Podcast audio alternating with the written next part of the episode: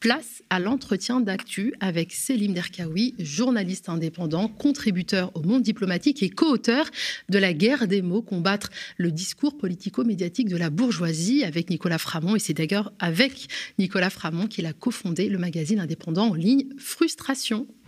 Bonsoir Selim Derkaoui. Bonsoir. Merci beaucoup d'avoir accepté euh, notre invitation à faire découvrir à notre public ta dernière enquête pour le monde diplomatique. Le titre est très éloquent. Des médecins au service des employeurs. Il interpelle même et inquiète. Est en cause un décret qui date de 2007 et qui permet aux entreprises de contester auprès de l'ordre des médecins les certificats médicaux qui établissent un lien entre le travail et la santé mentale et physique de leurs salariés. Et une fois saisi, cet organisme peut aller jusqu'à demander aux médecins de modifier leurs écrits, voire de les sanctionner. Ça a été le, cas euh, du docteur Karine Gemil, médecin du travail, dont la responsabilité a été mise en cause. Est-ce que tu peux nous raconter sa mésaventure? Oui, alors Karine Gemil, elle est médecin du travail en Seine-Saint-Denis. Elle a voulu euh, faire un certificat médical euh, pour faire le lien entre la santé et le travail de deux salariés, deux femmes qui se plaignaient d'un harcèlement moral et sexuel de la part de leur employeur. Donc en faisant ce certificat médical-là, Karine Gemil a été convoquée par l'Ordre des médecins pour modifier ses écrits euh, et c'est le patron, à la base, qui a eu connaissance de ce certificat-là et qui a ensuite décidé de contacter l'ordre des médecins pour, euh, pour freiner cette, euh, cette, lui considère ça comme une attaque contre lui. Donc ce médecin, cet employeur saisit l'ordre des médecins pour contester ce certificat médical qui est quand même établi par un, médecin du travail. Donc il y a une confrontation dans, une, dans un premier temps dans le cadre d'une audience de conciliation et le docteur, donc Karine Djemil, a, a refusé en fait de modifier ses écrits. Oui, exactement. Euh, c'est euh, le moment de la conciliation, c'est la première étape. Mm.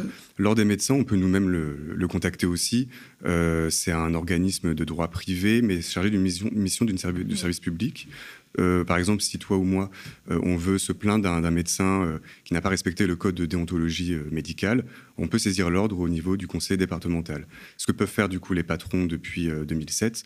Alors les mm. médecins du travail m'ont dit que euh, après la vague de suicides à France Télécom en 2006, c'est là qu'il euh, y a eu une modification de loi pour justement permettre aux patrons aussi de saisir, euh, de saisir l'ordre. Alors la conciliation, il faut imaginer hein, autour d'une table, le médecin est face ou la médecin est face à, à, l'employeur. Le salarié ou la salariée n'est pas présent. Mm.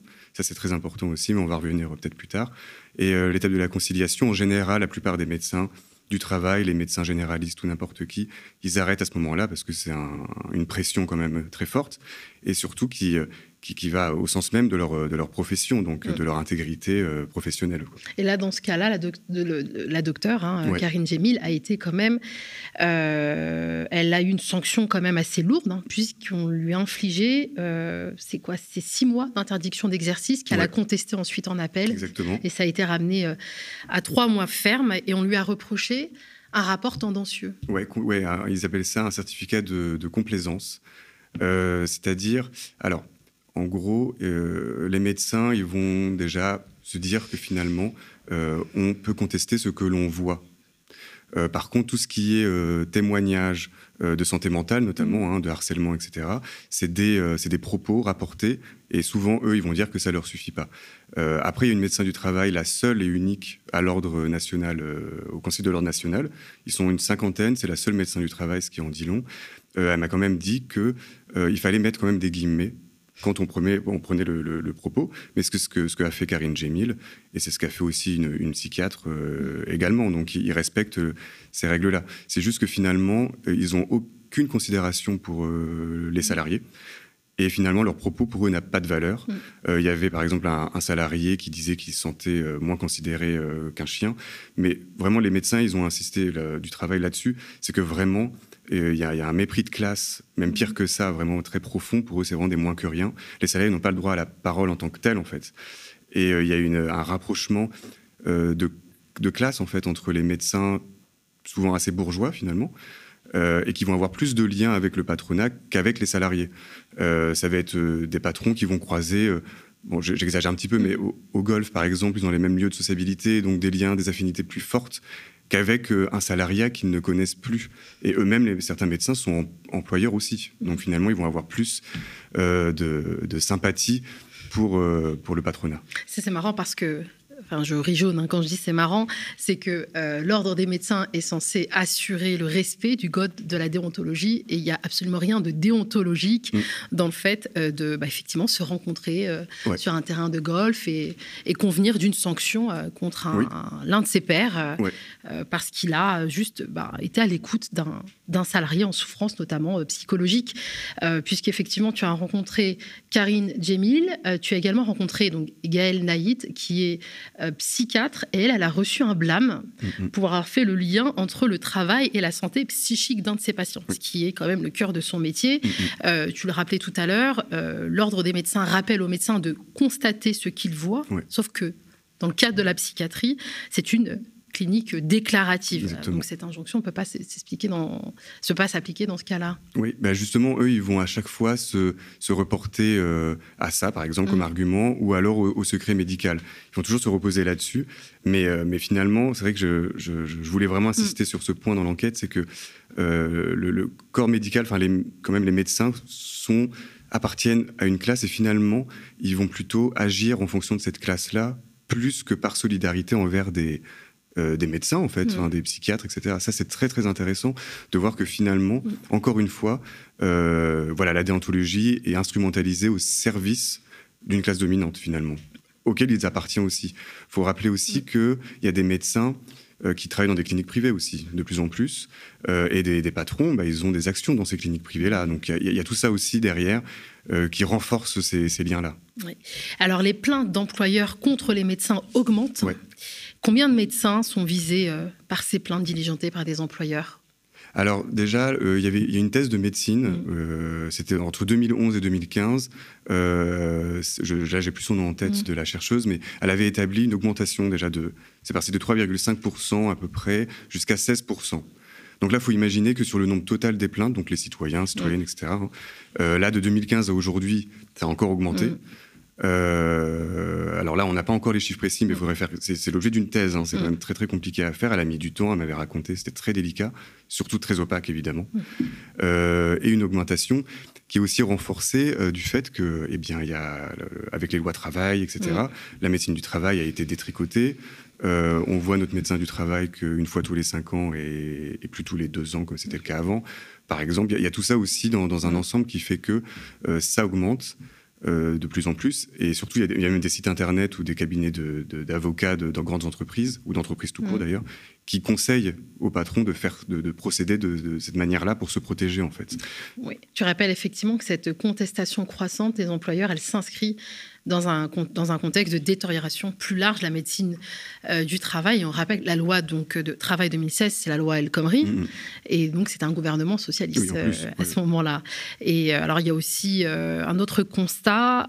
depuis 2013, l'effectif de médecins du travail a diminué de plus de 20%. Mm-hmm.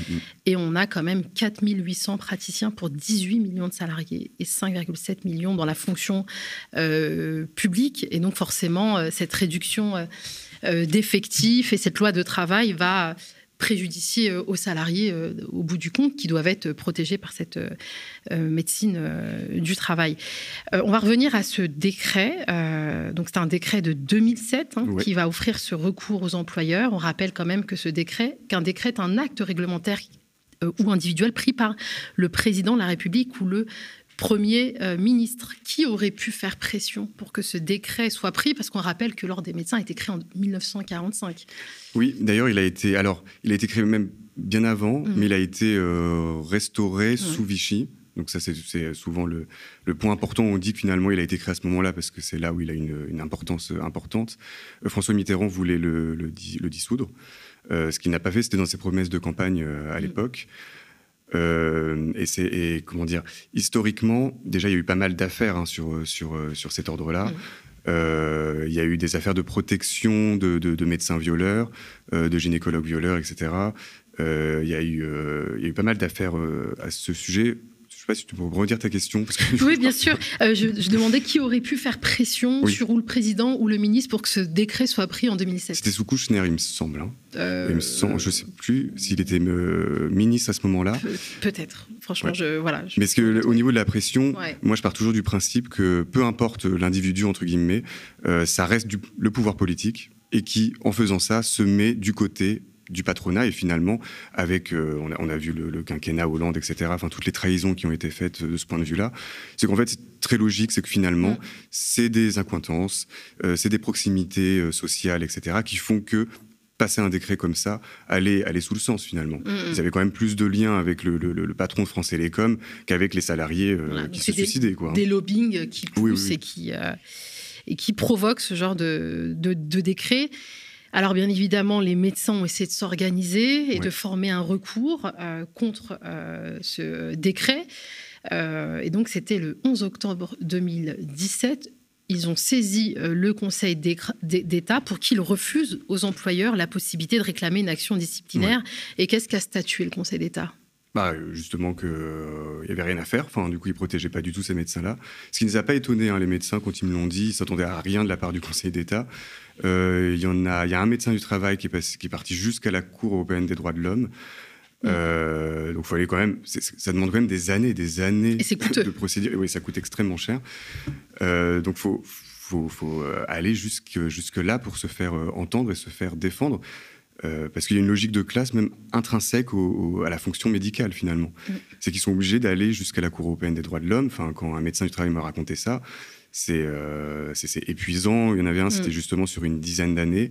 Karine Djemil, elle, elle n'a elle pas été jusque, mm. jusque là. Bah, elle a eu son blâme et pendant six mois d'interdiction. Euh, pas payé en plus son revenu, rien pendant ces... Oui, oui c'est ça. Elle avait aucun revenu. Elle a dû faire un prêt bancaire à ce moment-là. Enfin, c'était une humiliation. Euh, une humiliation totale. Quoi. Oui. Alors, euh, dans cette, on a parlé de cette audience de, conciliation. Là où je le disais en fait en introduction, c'est que ce type de procédure-là met à mal d'ailleurs ce principe d'une bonne administration de la justice, qui, est quand même un principe à valeur constitutionnelle. Euh, comment un médecin peut clairement se défendre face à un employeur sans divulguer des informations qui sont protégées par le sceau du, secret. Bah, c'est pour ça que la plupart, bah, ils arrêtent en conciliation au moment où justement on leur dit de modifier un peu les écrits, parce qu'ils savent très bien qu'après, ça va être euh, quasiment impossible. Ils se retrouvent dans une impasse. Ce qu'ils me mm. disaient souvent, c'est que finalement, euh, leur corps de métier, euh, on leur dit le secret médical, vous pouvez pas, mais en même temps, il faut dénoncer des agissements très importants. En fait, c'est pour mm. faire évoluer aussi la, recherche sur les risques psychosociaux, sur les maladies professionnelles, sur les accidents du travail, sur le harcèlement, sexuel et moral en entreprise. Donc, ça concerne des millions de gens en mm. France. Et, que ça, et ça part de, ce, de cette base-là, où des médecins tout type de médecin n'ose même pas mm. faire de certificat total. Donc si toi et moi, demain, on a envie d'aller voir notre mm. médecin généraliste ou psychiatre, on leur parle de ça. Euh, on leur demande, bah, j'aimerais bien avoir un certificat pour me battre au prud'homme ou pour autre chose. Pour que ma maladie professionnelle soit reconnue. Exactement, tout simplement. Mm. Et euh, on peut, vous pouvez essayer, hein, mais les, trois quarts du temps, ils vont, ils vont, ils vont refuser. Ou alors ils vont faire comme si ils ne voyaient pas de quoi on, parlait. Alors soit parce que certains médecins cautionnent ce fonctionnement-là, de proximité de classe, etc. Soit parce qu'ils ont tout simplement peur. Mhm. C'est pour ça que les chiffres qu'on évoquait au départ, là, d'augmentation de 3 à 13% des plaintes d'employeurs, il faut, faut, se dire que, mais il y en a peut-être encore plus, mais c'est juste parce que les médecins n'osent pas euh, faire de certificat déjà initialement. Et donc se pose la question euh, dans, euh, dans, dans, ce type d'affaires, hein, de l'arbitrage, il y a un arbitrage qui a à faire entre bah, le, droit de la défense qui doit être effectif pour un médecin mm et euh, le devoir de respecter ce euh, secret euh, professionnel. Donc, comme tu le disais, le médecin est dans, dans, une véritable impasse dans ce type de procédure. Et cette problématique, on la connaît, elle s'est aussi posée hein, dans le cas de violences conjugales. Et c'est à se demander, je pose la question, hein, si l'ordre des médecins n'est pas également au service des agresseurs. On écoute. On nous demande, de nous, de réparer les patientes et de les remettre dans les mains de l'agresseur qui va les cogner de nouveau. Je pense qu'aujourd'hui, le secret médical protège l'agresseur. Il ne protège pas la victime. Voilà. On a un ordre des médecins qui, protège les agresseurs, pas les, victimes. Et tu en sais aussi quelque chose dans le cadre de ton enquête. On peut parler des violences qui sont faites euh, aux enfants, notamment des violences incestueuses. Euh, Parce que l'ordre des médecins, il n'est pas seulement euh, bourgeois, mais souvent ça va de pair. Il est aussi extrêmement réactionnaire. Donc pour mm. lui, tout ce qui est violence sexuelle, etc., il ne le, connaît pas. Enfin, il y a déjà, alors des médecins, à la base, il y avait quand même une grande majorité d'hommes. Là, ils ont un petit peu changé très récemment. Ils mm. ont essayé de faire quelque chose de paritaire, mais c'est encore très récent.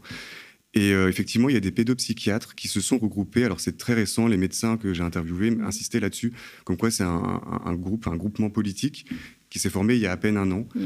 Euh, elles sont plusieurs parce qu'elles se font attaquer par l'ordre des médecins, parce qu'elles veulent défendre des enfants victimes de violences, euh, de violences sexuelles, de, violences intrafamiliales ou même de médecins d'ailleurs. Hein. et elles, voilà, sont heurtées au problème que l'ordre, bah, les, attaques, elles, je me souviens que je crois que c'était en septembre ou en octobre, mmh. Macron, ils avaient fait toute une journée sur l'enfance, etc. Et c'était pile le même mois, en octobre, il me semble, où finalement les pédopsychiatres passaient au tribunal, euh, enfin, face enfin au tribunal face à l'ordre en, mm. procédure, euh, pile le, même mois où euh, Macron recevait des voilà parlait du droit de l'enfance à ce moment-là quoi. parce qu'il leur a été reproché d'avoir violé le secret médical. Et elle, elle disait mais il y a encore un autre arbitrage, le secret médical et l'intérêt supérieur de l'enfant qui, est garanti par, par par la Convention internationale des droits de l'enfant. c'est quand même assez incroyable. Euh, alors, euh, il y a une solution, tu l'as évoqué, euh, notamment des médecins l'ont évoqué, en tout cas ceux que tu as rencontrés, c'est de se tourner vers un médecin expert, auprès des tribunaux, mais il y a un mais. Bah, c'est toujours pareil. Hein. Mm. Il y a un manque de confiance aussi. ce que bah, déjà ils veulent pas nommer de médecin expert. C'est pour ça que les médecins ils me disent que vu qu'ils ne nomment pas de médecin expert, Mm. Euh, c'est une juridiction d'exception.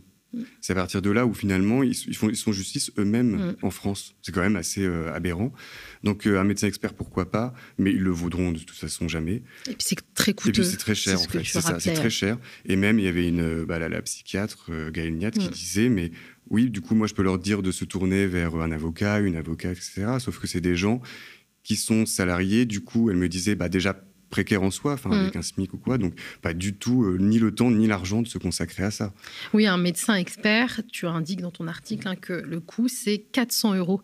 Or, effectivement, la plupart de, ces patients. Euh, la plupart de ces patients sont, sont, voilà, sont, précaires. Et là où c'est très insidieux, euh, c'est que les employeurs qui contestent ces certificats médicaux pourraient très bien le faire devant le Conseil des prud'hommes. Mm mais ils choisissent de le faire euh, devant l'ordre des médecins. Oui, voilà, ils court-circuitent.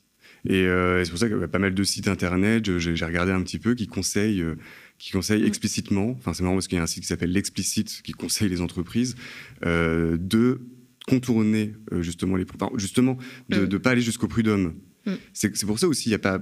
Il y a très peu d'affaires aussi qui peuvent aller jusqu'au prud'homme, parce que les gens sont démunis, parce que les médecins ne les soutiennent pas pour ces raisons-là, par la pression. C'est important parce qu'en fait, on parlait beaucoup de santé euh, au travail euh, là ces derniers mois. Tant mieux parce qu'on en parle très peu euh, en France en général. Donc là, c'est revenu mm. en parlant de, la réforme des retraites, etc. eh bien, il faut se dire que tous les liens de santé et travail pour tous les salariés en France, eh bien, sont tués dans l'œuf à cause de médecins eux-mêmes à l'ordre, avec alors aux ordres du patronat par ailleurs. Mm. Donc ça, c'est très très important de le dire.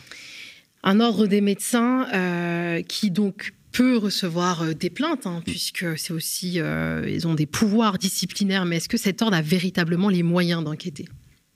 Bah, eux, ils vont, ils vont se dire qu'ils n'ont pas encore les moyens. La médecin du travail, la seule euh, qui est au Conseil national de l'ordre, mm. argumentait comme ça. Elle me disait effectivement, il y a quand même des réformes à faire, il y a beaucoup de changements, il faudrait plus de médecins du, du travail. Ils ont les moyens. Hein. Mm. Euh, il y avait une enquête de la Cour des comptes en 2019 qui disait justement que l'ordre des médecins gérait très mal ses comptes, euh, qui, pouvaient verser de l'argent euh, à des médecins qui ensuite vont se payer une villa. Enfin, ça, s'est arrivé en PACA.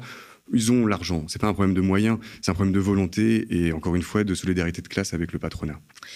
Alors, on l'a vu dans le cadre de ton enquête, hein, comment l'ordre des médecins est au service des employeurs, et dans d'autres cas, on lui reproche tout l'inverse. Euh, cet euh, ordre est jugé rétrograde, opaque et corporatiste, et tu l'as dit hein, dans le cadre notamment des, violences sexuelles qui sont mm. commises par ces praticiens. D'ailleurs, Basta a, consacré un article hein, à ces praticiens qui entrent en dissidence et qui refusent mm. de payer leurs cotisations, puisqu'ils sont, euh, voilà, ils doivent être inscrits euh, à cet ordre. Ils versent, je crois, 340 euros de cotisations euh, annuelles et ils contestent parce qu'ils considèrent que cet ordre-là ne, bah, ne protège pas. ne protège pas, ne les, représente pas. Ne les représente pas, oui. Ne protège pas non plus donc, les victimes et tu donnes effectivement des chiffres entre 2014 et 2017, 150 plaintes pour des faits à caractère sexuel avaient été enregistrées. Près de 43% ont fait l'objet d'un rejet. Mm. Et dans l'affaire Joël Le euh, Soirnec, hein, du nom du médecin, qui molestait des malades mineurs, malgré une condamnation pénale en 2005 pour détention d'images à caractère pénographique, le Conseil du Finistère avait décidé en 2006, à l'unanimité, de n'engager aucune procédure disciplinaire. Alors, une question euh, toute simple, pourquoi ne pas dissoudre cet ordre aujourd'hui encore encore plus eu égard à ces affaires euh, de violence hein, qui visent des mineurs? C'est quoi les c'est quoi les résistances auxquelles font face, notamment, ou bien des politiques ou des médecins, pour demander la, dissolution de, cet ordre? Bah, Moi, je, bah, je leur ai demandé. Hein. Enfin, j'ai mm. demandé au ministère de la Santé. je les ai harcelés, mais j'ai pas eu de, retour de leur part, justement pour leur demander mm. pourquoi vous le faites pas. Après, voilà, enfin, Olivier Véran, par exemple, il est médecin lui-même. Mm. Euh, bon, bah, il, voilà, idéologiquement et socialement, il est plus proche de l'ordre euh, que de la, médecin du travail, Karine Gémil, en Seine-Saint-Denis. Mm. Enfin, il y a ça aussi. Du coup, ils veulent. Enfin, déjà, ils m'ont pas répondu, pour commencer, mais euh, ils, baignent dans le, dans le même monde. Donc, ils voudront pas, ils voudront pas enfin, le dissoudre. ils ont tout intérêt à maintenir cette justice de droit privé. exactement. Qui est, qui est discrète et et qui est voilà que le commandé mental a du mal, on va dire, à, mm. à décrypter, à, des, à déchiffrer. Eh bien, ok, euh, j'hallucine. Vraiment, vraiment, je, je, lisais cet article et je me disais. Et tu l'as aussi soulevé cette question-là, c'est que cet ordre-là pourrait être même contesté à la Cour européenne des droits de l'homme, hein, mhm. puisque le droit à un procès équitable, à l'impartialité, euh, c'est des droits, euh, enfin c'est des normes qui sont euh, européennes, mhm, internationales et qui ont une, comment dire, au niveau de la hiérarchie des normes, on va dire, sont au-dessus des lois nationales, mais même dans les procédures et les recours, tout est fait pour empêcher une réforme de, de ce système-là. Ouais. Il faudrait en plus, euh, par exemple par rapport au pouvoir politique, mais par exemple à l'Assemblée nationale, avoir aussi plus de, de, de, salariés, en fait, enfin, mm. euh, initialement, euh, qui eux-mêmes se saisissent de cette question-là. Mais quand la plupart des députés macronistes sont. Il y a des médecins, hein, pas mal, hein, bah, très, très bourgeois pour le coup, mm. c'est pas, il ne faut rien attendre de leur part, en fait. Mm. Ça, c'est clair et net. Il faudrait vraiment un, un tout autre gouvernement qui ait conscience de ces problématiques-là. Merci beaucoup, Selim euh, Derkaoui. Euh, petite question, est-ce que tu sais comment a été reçu euh, ton article par, je ne sais pas, des, médecins? Est-ce que l'ordre ne t'a pas écrit pour... non, non, L'ordre, il m'avait espionné sur LinkedIn, mais, c'est tout. non, pas encore. Mais je pense que ça va venir parce que vu que le, Monde Diplômé est un mensuel, tout le mois, mm. ça va se diffuser au fur et à mesure. Par contre, les médecins sont très contents qu'enfin ça, ça, sorte. Il y a aussi, comme tu as rappelé très bien, mm. l'enquête de, Basta. Euh, qui, était très bien aussi. Mm. Donc du coup, c'est en faisant sortir ça, c'était très content que ça puisse paraître, euh, parce que c'est assez technique. C'est un système qui est très très opaque et très euh, pas évident, voilà, à expliquer. Donc, mm. donc voilà. Et est-ce que j'imagine que tu travailles sur d'autres enquêtes Est-ce que tu peux nous en dire plus ou on doit attendre avant de bah, ça bah, là, je, suis plus maintenant sur Pôle emploi et la CAF en ce moment, parce qu'il y a beaucoup à dire, comme tu l'imagines très bien. Euh, ouais, c'est surtout celle-là là, qui me demande du temps et euh, je vous en reparlerai à l'occasion. Mais oui, on te recevra volontiers euh, ici pour en savoir plus. merci encore et foncez lire cette enquête très fournie et que j'ai trouvée pour ma part passionnante et révoltante à la fois. C'est sur le monde diplomatique. Chers auditeurs du média, vous aimez nous écouter? Vous êtes la garantie de notre liberté et de notre indépendance et nous avons besoin de vous pour continuer. Devenez sociaux et abonnez-vous sur lemediatv.fr/soutien.